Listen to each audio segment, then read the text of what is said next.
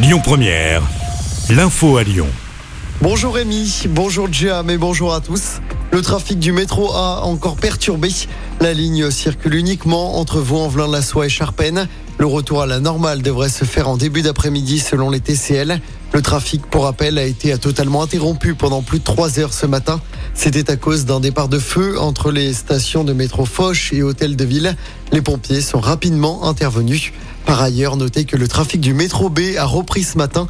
Le métro B était à l'arrêt dimanche et hier à cause des travaux liés à son prolongement jusqu'à Saint-Genis-Laval. Le métro B sera également arrêté du 27 au 29 mai.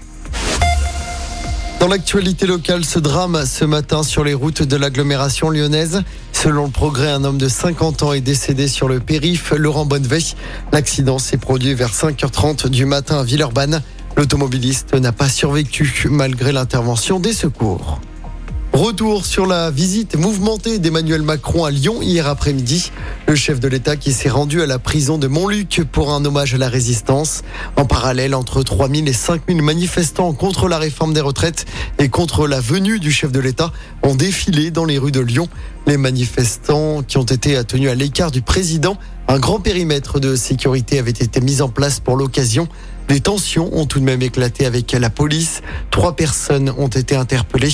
La mairie du 3e arrondissement a notamment été dégradée.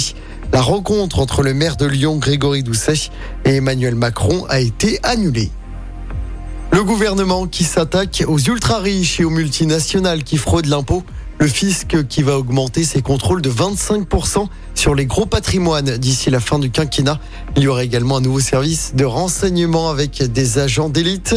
Gabriel Attal, le ministre des Comptes publics, doit présenter son plan antifraude fiscale ce mardi. Et puis la semaine des gestes qui sauvent et de retour à Lyon, ça commence aujourd'hui et ça va durer jusqu'à samedi. De nombreux ateliers sont proposés pour apprendre à réaliser un massage cardiaque. Un village des premiers secours sera notamment installé sur les berges du Rhône au niveau des terrasses de la Guillotière.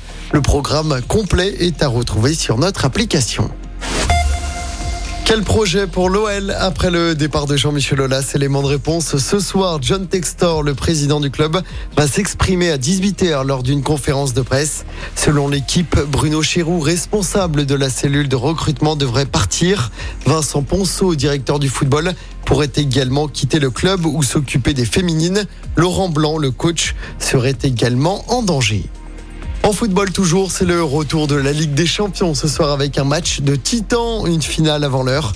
Le Real Madrid de Karim Benzema, tenant du titre, reçoit Manchester City en demi-finale allée de la Ligue des Champions. Coup d'envoi du match à 21h. Et puis du basket également à suivre ce soir, c'est l'avant-dernière journée de saison régulière pour l'Asvel. Les Villers-Banais affrontent Blois à l'Astrobal. Coup d'envoi du match à 20h, l'Asvel pour rappel est troisième du classement. Écoutez votre radio Lyon Première en direct sur l'application Lyon Première, lyonpremière.fr et bien sûr à Lyon sur 90.2 FM et en DAB+. Lyon Première